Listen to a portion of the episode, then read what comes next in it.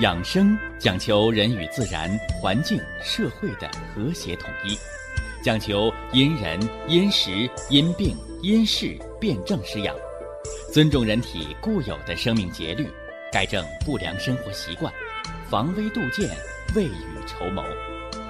让我们一起学习、感受、实践养生的大智慧，用智慧去把握健康，用身体去感悟健康。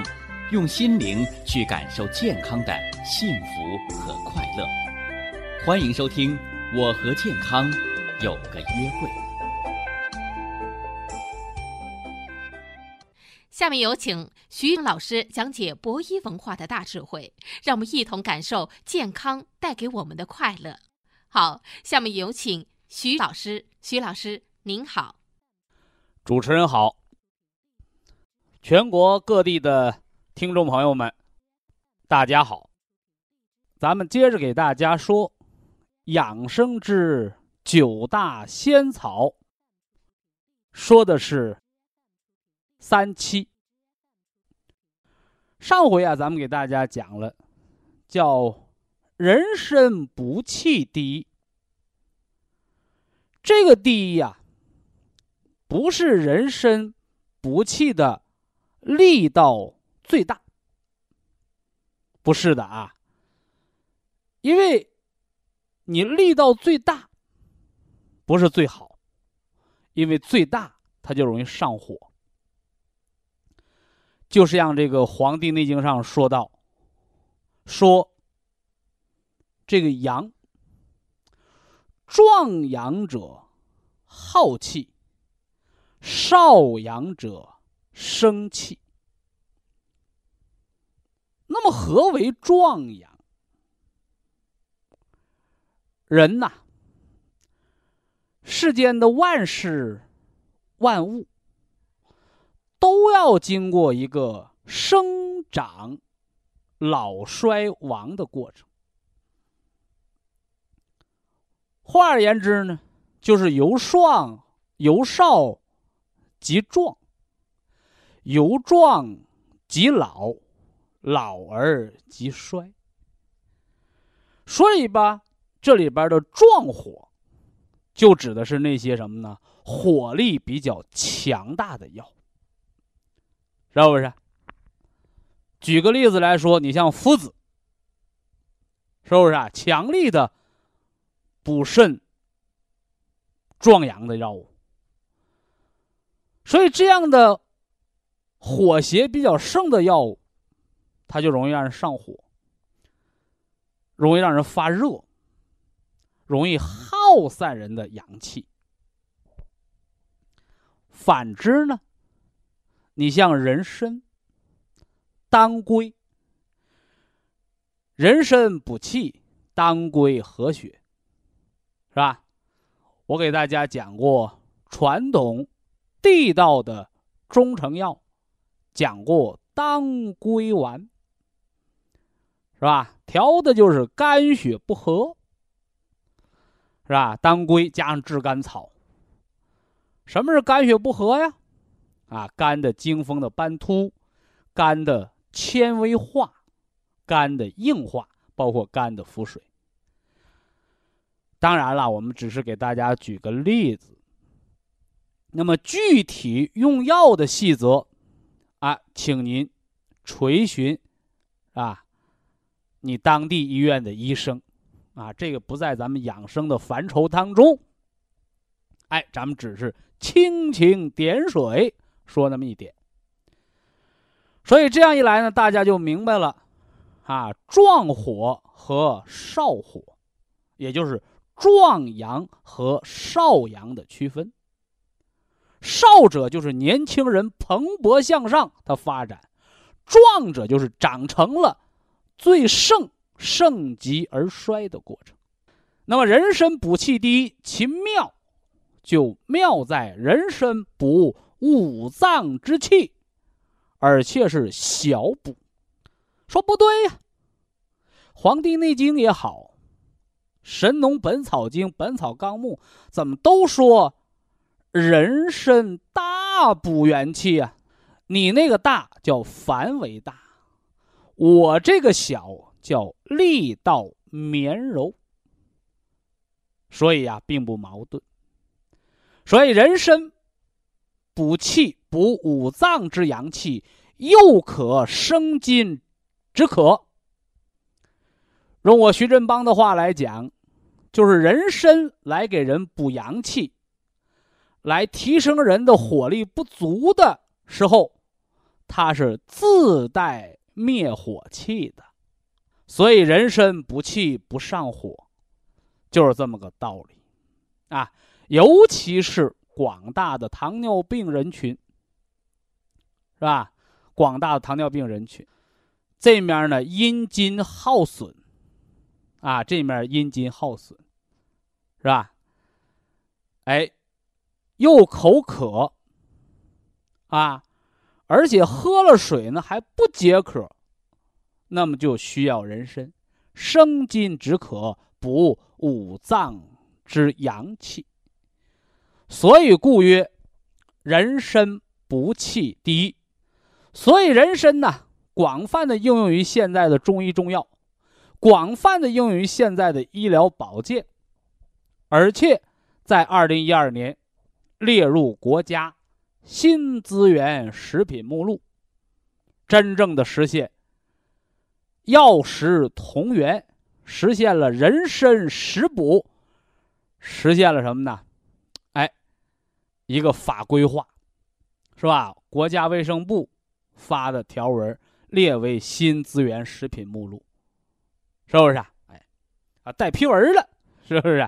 啊，那么今天说的三期，三七不是食品啊，三七还属于药品范畴，是吧？啊，但是现在可喜的是，人参已经广泛的应用于。保健品当中，是吧？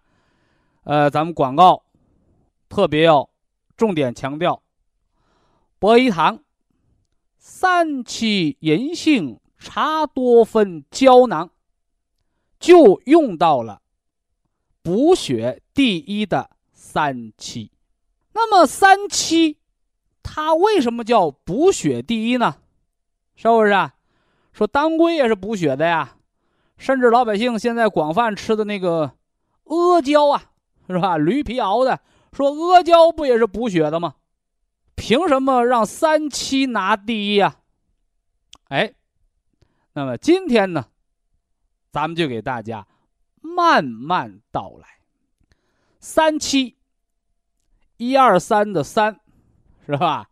五六七的七啊，又名山七。高山的山，是吧？油漆的漆，是吧？再名，你看看一个三七多少个名？第三个名参三七，是吧？加了人参的参字啊。那么三七，它为什么起名高山的山，油漆的漆呢？哎，因为最早啊。中国传统医学认为呀，这个山七，它就是一个止血的药，哈，也叫金创伤的药，是不是啊？尤其在那个冷兵器时代，是吧？那个时候不叫军阀混战，是吧？那叫战国，哈哈，战国时期，啊，刀枪剑戟斧钺钩叉，啊，你剁我一刀，我射你一箭，这这就。是吧？特别还有那个云南那片山林里边打猎的猎人，是吧？免不得受一些什么呢？啊，刀割呀、剑伤、剑伤啊，什么这个毒虫咬伤啊等等。哎，那么这三七，它指外伤出血，如漆粘物。你看这东西好不好？是吧？我们都知道啊，书本坏了拿胶粘上，是不是啊？皮夹克坏了，皮鞋坏了，到那修理那个地儿啊，也是搁胶给你粘上，是吧？这是物件那人是个活物啊，是不是啊？哎，那么三七又名山七。它就是说，它对人的身体的外伤，是吧？后来现代医学认识就是包括人的内伤，是吧？什么消化道啊、胃肠道啊，啊，血小板减少性紫癜内部的出血伤哦，止血如期粘物，是不是啊？哎，就这么快，啊，像拿漆把它粘上一样。那照此话来说，应该叫三七止血第一呀。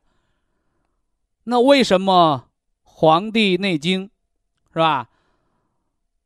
为什么《本草纲目》却把这补血第一的名字、补血第一的这个称号给了三七呢？以下是广告时间。博一堂温馨提示：保健品只能起到保健作用，辅助调养；保健品不能代替药物，药物不能当做保健品长期误服。刚才呀，咱们给大家讲了三七止血第一，止到快到什么程度？如期年物啊，如期年物。是不是？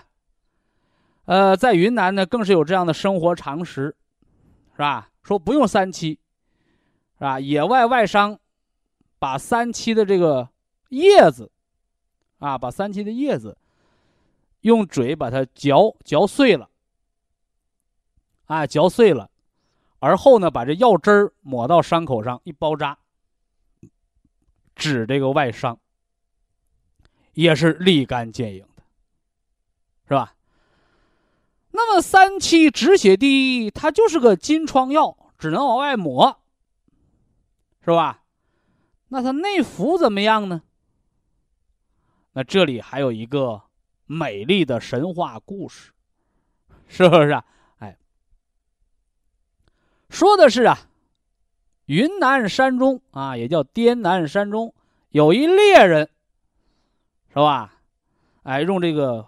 箭，哎，射伤了一只老虎，啊，射伤了一只老虎，但是因为呢，夜近黄昏，是吧？又不敢自己独自呢深入山林，是吧？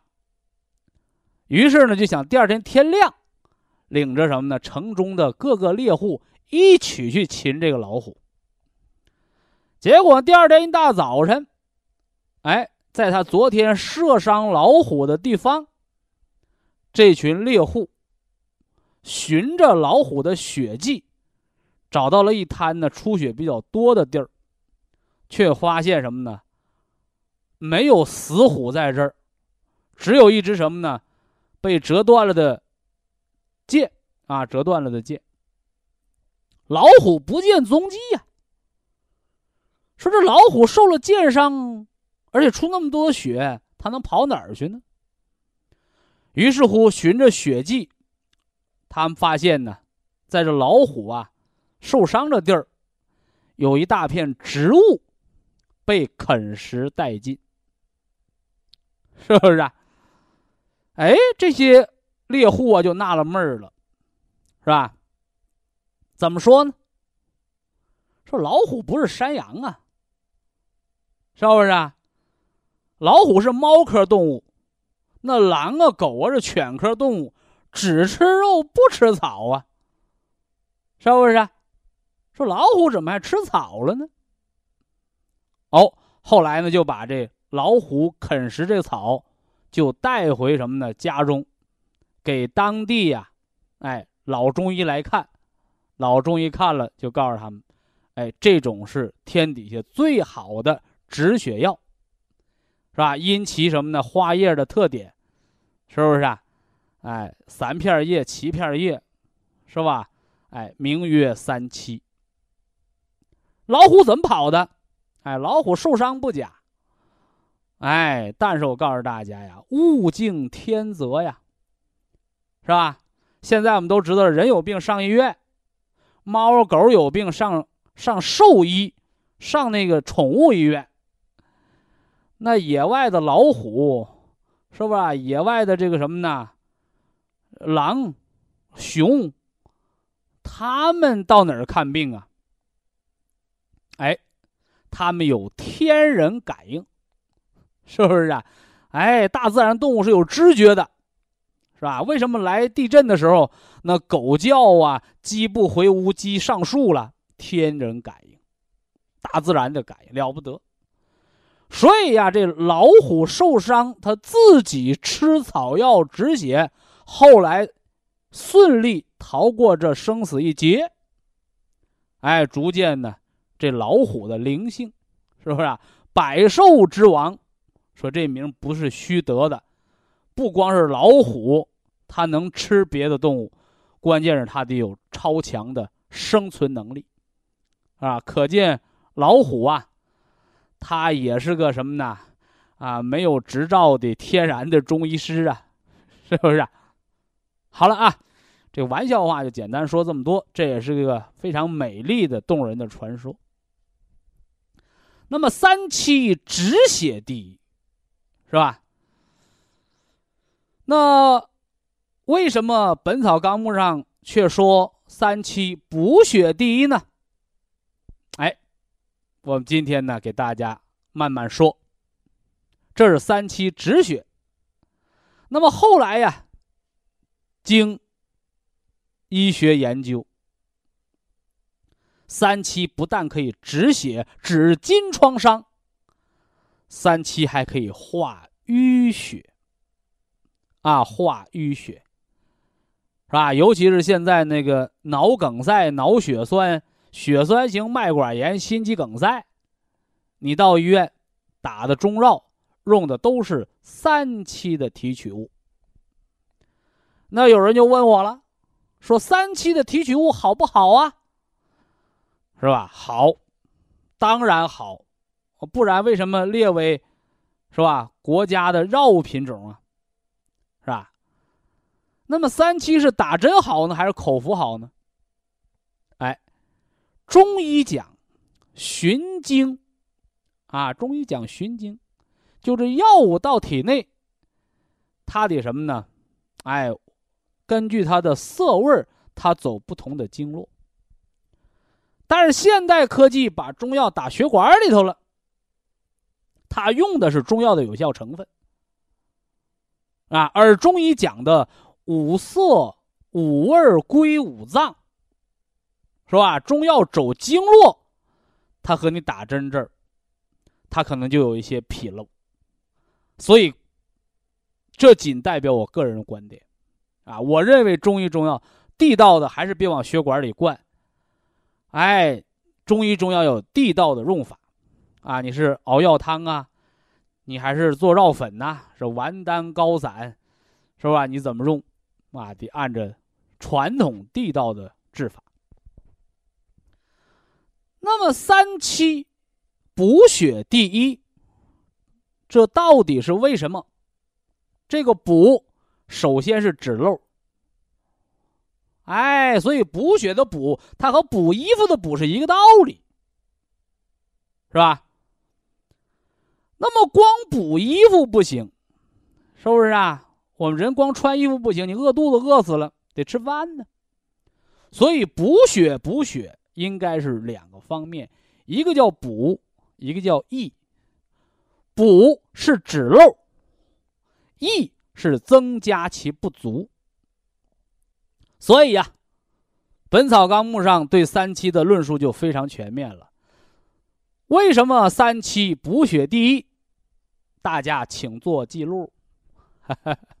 哎，咱把这个话的出处告诉大家了，《本草纲目》啊，你上新华书店，你还上书城，你翻那《本草纲目》看看看，找目录啊，找到三七，看有没有这句话：“三七者，补血。”而不留瘀，三七者活血而不伤心。哎，这是三七的精妙之处，止血啊，如期年物，我们看着外边长个血嘎巴，那我吃肚子里血止了，能不能在血管里边也长上血痂，变成血栓呢？不会，所以叫三七止血而不留瘀。活血，三七可以活血，是不是啊？促进气血的运行，是吧？把血栓呢、动脉硬化都化开了，那你能不能把脑出血、出血那块儿给化开呀？三七者，活血而不伤心，它能活血化瘀，却不伤你心愈合的伤口，所以叫三七补血第一。这个第一，它是双料冠军，又能活血化瘀，又能止血。以下是广告时间。博一堂温馨提示。保健品只能起到保健作用，辅助调养。保健品不能代替药物，药物不能当做保健品长期误服。博医养生论坛，我们是一档养生科普类的节目。有的朋友问了。什么是养生啊？是吧？说养生啊，就是泡泡脚，是吧？敲敲胆经，是吧？锻炼锻炼身体，或者说定期的吃点中药调理调理，或者。按照广告上吃点保健品，这些是养生吗？哎，回答的也对，但是呢，并不完全，或者说呀，这些泡脚、跳操、点穴。吃一些中药食疗，或者简单的按广告吃一些保健品，这些都只是养生的一个犄角，是吧？只是它一个部分，或者说不是正宗的、系统、全面的养生。那么究竟什么是正宗的养生啊？是不是啊？天人合一，中西结合，它是如何系统全面的来指导我们的生活，来调节我们的身体的健康呢？哎，我们今天就给大家。说道说道。首先呢，不说养生，啊，说说这个养花、养狗，是吧？你说呀，养花我就给它浇水，啊，我就给它施肥，是吧？啊，养猫养狗呢，我就给它定时喂食。是吧？听起来呀，做的也没错。但是，到头来，那花儿啊，都是浇水浇多了给浇死了，是不是？哎，那猫和狗呢，最后养的也都剩狗链子了，也就剩个猫食盆子了。哎，宠物呢也都给养死了。这是为什么呢？大家要清楚，养花也好，养猫养狗也罢，它不是说你想给它浇水就浇水，你想给它喂食就喂食，是不是？好多人把养花养狗当成乐趣，是吧？是按着你的想法去来。养活它，结果呢，是吧？我们刚才说养花的剩花盆了，养猫的剩猫食盆子了，养狗的剩狗绳子了。所谓养啊，从这个《说文解字》上来讲，这个养，哎，它是一个人拿着个鞭子在放羊。所以羊啊，它为什么不能拴着绳子去像遛狗一样去放羊啊？而是把那羊放到草地上，它或者上山呢，它或者吃草啊。他想怎么着就怎么着，是不是？哎，我们说叫顺其自然。这个自然呢，就是它的本性。所以呀，养花不想最后只落个花盆儿，你就知道你这花是耐旱的还是耐涝的。是吧？这花喜旱，你那水别浇多了，浇多它烂根。你这花喜阴，你就别让它晒太阳，把叶子都晒焦了。这是养花是吧？那养猫养狗一个道理，是吧？那狗你不能给吃的太好了，回后本来是一个小的袖珍型的小狗。回后你都给喂穿了，本来能活三十年，是吧？你提前给狗吃成冠心病了，那狗是越长越胖。本来是个沙皮狗，结果那个皮都长满了，是不是啊？后来十年八年，甚至有的一年两年，那就给喂死了。所以养生。究其根本，顺其自然，循其本性，是吧？所以呀，养生之道，道法自然，也就是告诉大家，养生的规律，养生的方法。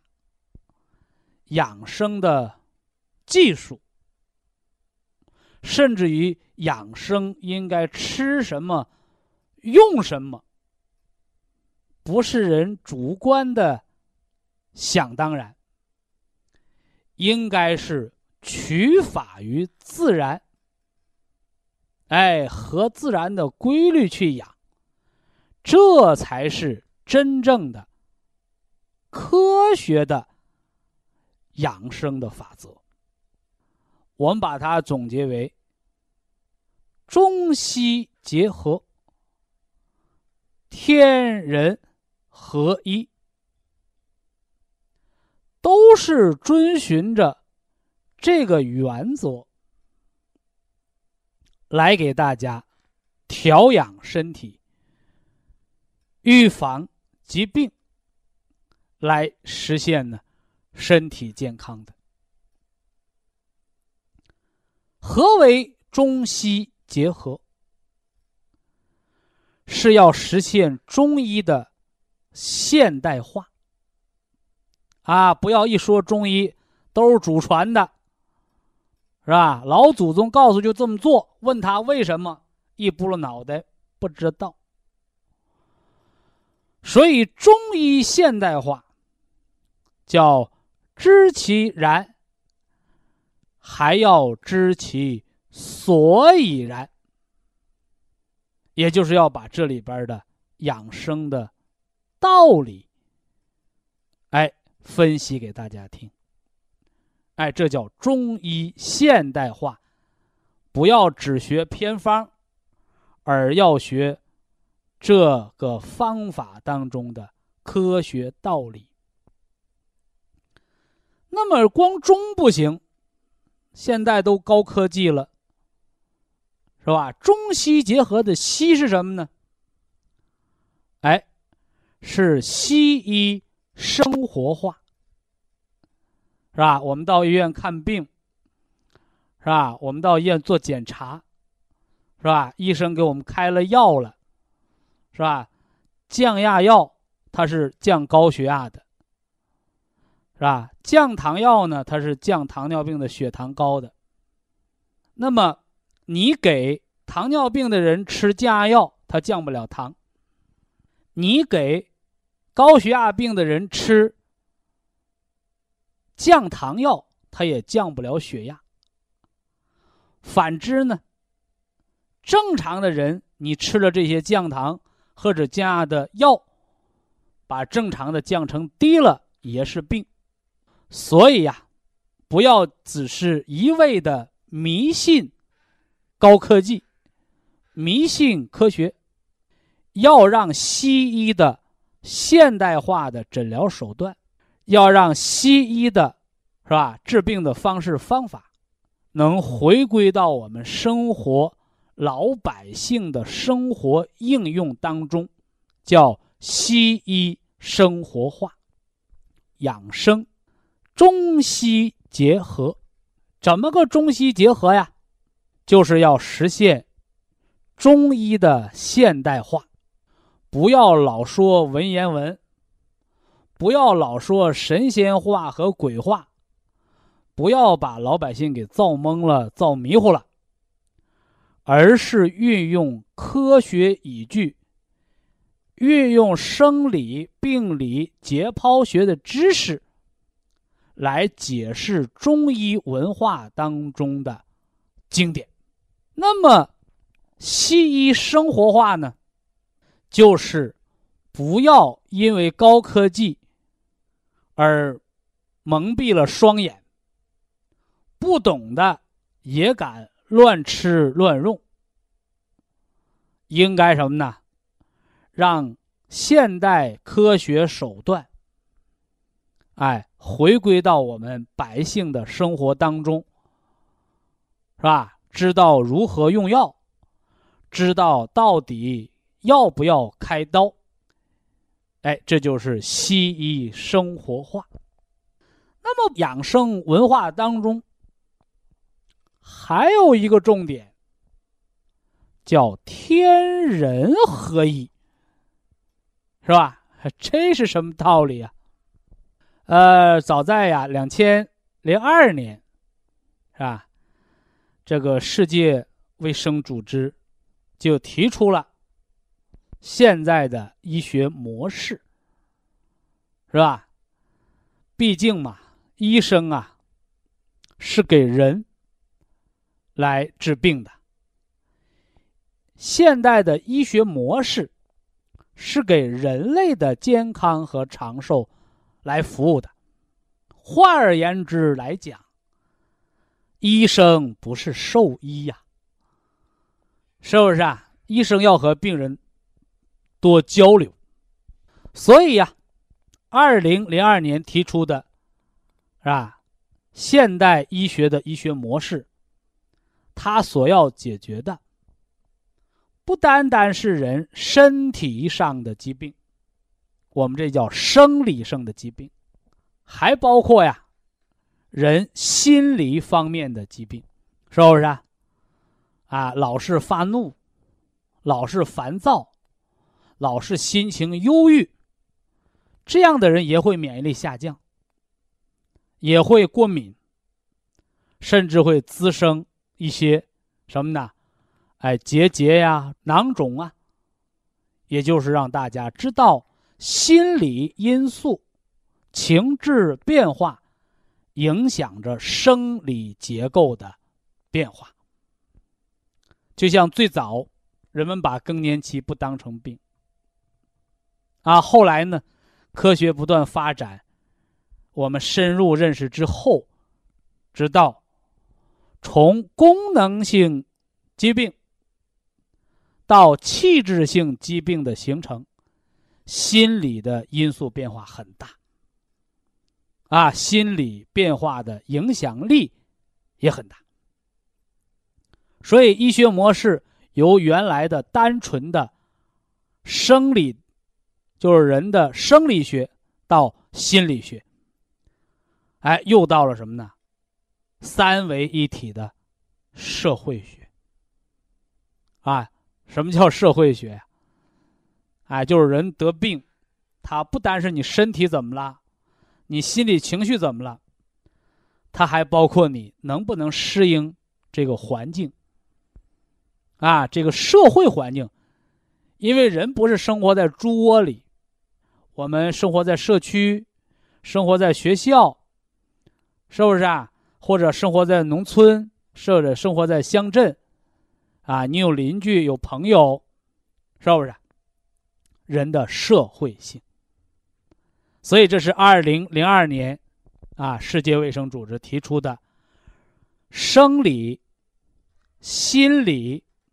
社会三维一体的医学模式，那么进而呢，哎，也给人类的健康做了一个很好的定义。这个定义是怎么说的呢？说什么是真正的健康？哎，标准啊，身体无疾病，心理健康，还有良好的。社会适应能力，是吧？良好的社会适应能力，是不是啊？哎，你不能说我独自一个人隐居了，那那你还有社会性。这是啊，零二年至今人们对健康的一个综合全面的认识。说这个和天人合一有什么关系呢？是吧？哎，我接着往下说。呃，社会不断发展，在零八年，是吧？哎，又有啊健康专家提出，单靠啊高科技的手段，是吧，并不能解决人的健康的根本问题。那么有科学家预言说，二十一世纪，是吧？解决人们健康长寿的金钥匙在哪里？在古老的东方啊，古老的东方啊，说的就是我们中国啊，说的不是现在的中国，是吧？家里有事，我们要向长者求求问，是不是啊？那儿子有什么事拿不定主意了，他得问他爹，啊，说爹这事儿该怎么不干，对不对？啊，那么人类在生存、疾病和健康方面出现问题的时候，是吧？有的人说应该问高科技，而医学专家告诉我们，他的金钥匙在古老的东方，是吧？在《黄帝内经》的智慧当中，什么意思啊？也就是说，人的养生不是人定胜天，是人顺应自然界的发展变化规律去生活的一个过程。用达尔文的进化论来讲。叫适者生存，物竞天择，是不是啊？不是我们改变世界，是世界选择了我们。我们适应自然界的变化，哎，自然界就选择我们。我们破坏了自然界，我们毁坏了自然资源，台风、地震。是吧？甚至传染病，它就会毁灭我们，就是这么一个过程。所以呀，科学家把极端天气叫做大自然对人类的报复。啊，它为什么不叫大自然对人类的伤害？为什么叫报复呢？因为是人类先毁坏了自然环境，而后恶劣的环境给人带来不良的伤害。包括极寒极热的天气，是吧？哎，包括什么呢？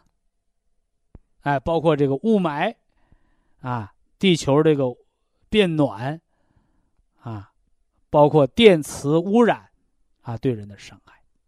所以呀，天人合一，它就是人类生理、心理、社会环境和自然环境的和谐统一的养生防病、健康长寿的生活方式。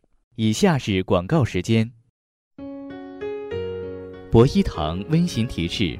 保健品只能起到保健作用，辅助调养；保健品不能代替药物，药物不能当做保健品长期误服。呃，刚给大家说了天人合一的养生文化，怎么个天人合一呀？天地自然是个大宇宙。人体呢是个小宇宙，他们都在不断的运行，不断的变化。那么人是要适应外物环境的变化去生活，人就可以健康。那么违背外物环境的变化，就要得病。那这个环境是什么呢？是吧？中医把它概括为。阴阳五行，阴阳，阴，阴就是月亮，是吧？阳呢，阳就是太阳。哎，就是我们生活在这个地球上，太阳和月亮运行的规律，就是阴阳的变化。所以呀，我们的祖先。啊，聪明的中国人告诉我们养生之道，叫法于阴阳，合于术数。这个法于阴阳，就是取法于阴阳的变化。我先来说一说阳的变化，是吧？阳就是太阳。那太阳的变化给我们带来了什么呢？请大家写到本上。叫阳历，哎，就是用太阳的变化规律来计算什么呢？哎，人的这个日历叫太阳历，也叫阳历。说我在哪里能搞到这本阳历啊？是吧？我们的日历本上都有，是吧？而且还有歌诀：打春阳气转，雨水验河边，是吧？惊蛰乌鸦叫，春分地皮干，是吧？立夏稻小满，种啥都不晚。过了芒种不能强种。哦哟，说这不是二十四节气歌吗？没错，阳历就是二十四节气。哎，我们古老的中国呀，我们是个农耕社会，是不是啊？所以说，人们最大的工作，最重要的工作，就是得有。种出来粮食不饿肚子，解决温饱问题。所以这个阳历就是太阳历，就是人们农耕耕作的规律表。哎，那时候说工作上班啊，说我上班去了，干什么呢？种地，啊，是最大的、最重要的工作。这是阳历。那么阴历呢？是吧？月为阴。所以月亮的变化，潮涨潮汐，啊，潮涨潮汐，是吧？月缺月圆，是吧？正月十五，是吧？那是闹花灯。八月十五月儿圆，这都是十五，是吧？呃，大年三十呢？大年三十没月亮，哈哈。三十初一那都看不着月亮。啊，月亏没有月亮，是吧？那么月亮的变化不但影响着潮涨潮汐，还影响着女性的天轨，是吧？月圆容易崩漏，是吧？呃，那个没有月亮呢，三十初一容易脑血栓，啊，容易脑血栓，也就是月亮的变化。影响着潮涨潮汐不说，它还影响着人体内的气血运行的规律。所以，我们中国的好多传统节日都是以这个阴历，又叫月亮历，来进行什么呢？制定的。所以法育阴阳，这阴是太阳，让我们怎么工作，农耕别误了农时；月亮告诉我们怎么生活，别坏了起居的规矩。哎，不要什么呢？违背天时而得病，日出而落，日作而息啊，日落而息。没有月亮的晚上，喝点小酒；有月亮的晚上，你别喝酒喝大了脑出血。这就是阴阳变化。那么还有什么呢？啊，还有叫五行的变化，是吧？金木水火土。哎，这是自然界的五种物质形态。不同的物质有着不同的特色。五行、五色对应人体的五脏、五谷杂粮、五畜、五味儿，这都是五行文化。那么，五行之特色，或者五行它的特点，木主生发。我们叫春生、夏长、秋收、冬藏，是吧？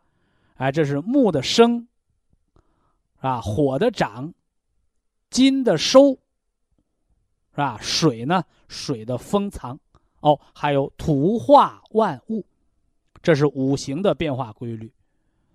那么把它总结为四季养生。五行疗法，啊，这只是我们的一个总结，啊，用一句俗话说：“别装大瓣蒜。”啊，这个不是我们发明的，没那能耐，啊，是我们的祖先发明的。哎，这就是四季五行啊，天人合一，是天人自然的和谐统一。那么关于呀。我们的祖先的养生和现代医学养生，它有什么共通的地方，以及呢，它又有什么不同之处？我们今时之人如何的向上古之人来学习？如何的学习我们祖先的智慧，来实现身体健康、远离疾病呢？中西医结合。天人合一的养生智慧论坛，尽在博弈论坛当中，啊，欢迎大家关注和学习。下来，我们给大家开热线。非常感谢徐正邦老师的精彩讲解。下面有请打通热线的朋友。这位朋友您好。您好。喂，您好，徐老师。啊，请讲。对，啊。呃，我是陕西杨凌的一位听众。哦，啊，听你的广播也时间长了。我先说说我母我母亲的病情。老母亲。啊，老母亲今年嘞八十岁了。八十。她半年前患有腰椎这个压缩性骨折。压缩性骨折。啊，压缩腰椎嘛。就是先得骨质疏松，骨头疏到了摔个跟头就压扁了的阶段，叫压缩性骨折。啊，这个我家人不知道，他在家里也没有摔倒。呃，医生后来说，就是由于老年骨质疏松引起的。啊，你没摔倒就压缩性骨折，比那个摔倒的压缩性的骨折更严重。啊，他说明你的骨头酥的更严重，能听懂这话不？对对对对。哎。啊，他就是骨质疏松，年龄大了是这样的。那人家八十岁的。不都得骨质疏松？对对对，你光说年龄不对，那是病。哎，啊，后来我听咱们广播，他在医院里后来也治了一段时间，哎，后来出院了。听咱广播就是咱们这个骨髓这个胶囊，重骨髓补胶囊就是补骨的，对，就用这个啊和五子粉，我们卖了一个疗程，用了以后叫一个保健周期。吃药叫疗程，吃保健品叫保健周期，这一定要纠正啊！对对对，嗯，用了以后效果比较好，呃，腰部那不疼了，呃，咋也得吃个三年两年的啊。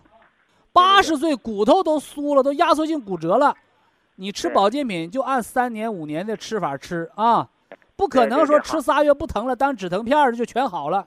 嗯，没没没好那么快的啊。对，现在这样，徐老师，我说一下我的病情。呃，后来我们知道咱们这个保健品好，我这个病情是这样的，我今年五十六岁了。五十六。在，我五十六岁，在三十年前我。体检中检查出心脏的二级传导组织，啊，二级传导组织，叫二度传导组织啊，二二度对，哎，这传导组织就两度，一度叫不完全性的，二度叫完全性的啊。对对对对，呃，后来我去了西安几家医院，后来也检查去看了以后，但但是看都不明显。他们告没告诉你为啥得这病啊？后来我就是把原因没有查出来。呃，但是这样的，后来我父亲后来他因病，后来治疗的时候发现他就是这个心率也比较慢，所以我我这个病可能是这个家庭遗传的因素吧。啊，这找不着原因的，全往老子上身上反正我小的时候啊，十几岁我就呃有时候就是闲了，有时候和别人那个小孩子摸着我我。啊，不研究这个了，你就研究怎么治吧，到医院。对，到医院平时都是没有办法，都是吃点药，给我开些盘生丁呀、鸡肝片来单单层解解油丸，反正是断断续续的，我就这样治也没有个好的效果，就是这样的，呃，一直就这样拖着，呃，我一次还在这个体检的时候，呃，当时检查心率是每分钟五十三次，过缓哈啊，呃，低过六十就过缓。这十多年，一直到去年，这是这几年这个身体这个检查的时候，现在，呃，这十十四五年就降到了每分钟四十三次了。这几年我说了，到了四十就不跳了，低于四十就有生命危险，有停播的危险。现在就是平均心率是四十三次。啊，去年我因病住了个院以后，他给我做了个全天的动态的检查，早晨八点还是有六十次。啊，五点多钟才三十七次，还比较低。要不怎么把凌晨呢叫叫心脏病人的凌晨凌晨呢叫这个死亡时间呢？对对。心脏病凌晨三五点钟是非常可怕的啊。对对对对，到八点钟以后说还有最高的是六十次。啊，太阳一出来它就恢复正常了。啊，不是，我现在就是担心我这个病，年龄也也不到六十岁，呃，一直没没有好办法。医院推荐你吃那个铁皮石斛红景天胶囊，每天按四粒吃。咱们广播说这个这个效果好，对。谁说的好都没用，国家有批文，他就是管这个心脏的，你吃它不就对了吗？对对对，我现在就是打这个电话，就是想询问一下，给我说。辅酶 Q 十四粒。吃什么这个咱们的保健品？啊，这么吃，辅酶 Q 十吃四粒，早两粒，晚两粒。铁皮石斛红景天胶囊吃四粒，早两粒，晚两粒啊。对对对，就是这俩就行。辅酶十四早早晚各两粒。哎，还有铁铁皮石斛红景天胶囊，早晚各两粒。哎，对对对。针对心脏就先吃这俩啊。对。嗯。哎，我听广播的这个蓝普梅吃不吃啊？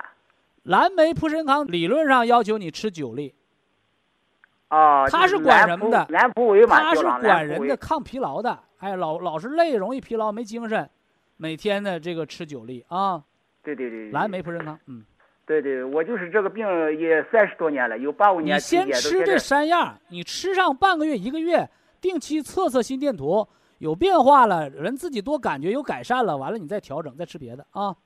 对对对对，因为毕竟年头在那儿呢，病的年头在那儿啊。对对对。老太太那个骨头不疼了，骨碎补就减到三粒，五子粉两包，就这么吃就得了啊。给老人这样的。哎，没错没错，就不要认为八十岁老太太骨质疏松能治好。对，这种想法太天真，它只叫缓解。对，啊，说把八十岁老太太的骨头，呃，调制的吃保健品吃药，比那三十岁的小伙子还好，那牙都能刻针子，那是广告里骗人的鬼话。对对对，你就让他不老不什么呢？不疼痛，完了之后呢，呃，不劳累，他能够感觉身体很有精力，能够健健康康活百年就够用了。啊，现在还可以，现在就是自己不疼就行，能够自理就可以啊。对对，我只能告诉你叫缓解。对，我绝对不能告诉你说八十岁把骨质疏松好的和年轻人一样，不可能。对对，他能恢复到他这个年龄段的平均标准，那就不错不错的了。好好好。完了，骨质疏松每每年查一次骨密度，你就会发现数字的变化了啊。对对。哎哎哎。那我这个病，我就现在是坚持。你那个心脏通过保健品就先这么调。对对对。完了，到那个博医堂来教你怎么，因为你杨凌离西安也不远，是吧？啊，西安不完了，教你怎么做那个心包经按摩，心脏跳得慢的时候怎么来揉这个内关穴调心率。对，都都都教给你这些点穴按摩的方法。在咱们博医堂，对，都教给你啊！你不光是不要认为说我这病我吃啥就好了，或者我这病就是我们老爷子给我的，那都不对。对对对，那都不对，是你后天的五脏六腑功能、气血供应、饮食、情志多方面的。对对。哎，才现在才五十几岁，你想长命百岁，那咱不说别的，你说父亲把病传给你的。那人老太太今年八十多，人心脏还挺好，你怎么说去？对对对对，我母亲可母亲可什么都好，心脏什么都好。啊，对呀对呀，所以说呢，遗传什么叫遗传？就实在找不着原因了，那说爹妈传下来那不对，那不对啊。那你说咱们博医堂给我一些教一些按摩的方法啊？对，教给你这是免费，就你不在咱们这儿吃保健品的，我们同样教你方法，回家救急用。对对对。哎，你有这些，你不就有惊无险了吗？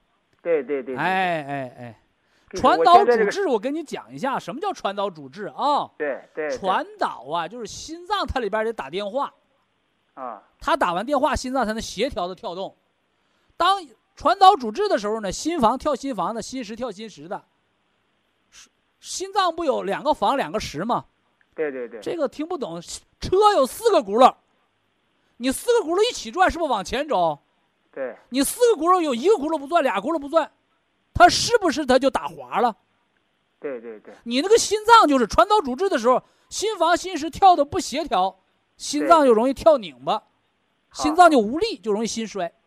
对对，我这个例子你能听懂了吧？这回能能能听懂。哎，所以传导主治不是心脏不跳了，是心脏神经传导的不协调，跟那人跑步双拐容易卡倒一个道理。对对，哎，所以我们教的归西疗法啊，点穴按摩呀，能帮你调节啊。对对对，哎，先先简单吃这些，完了见效了，调好了，你系统的把它调好了，不就得了吗？对对对，好吧。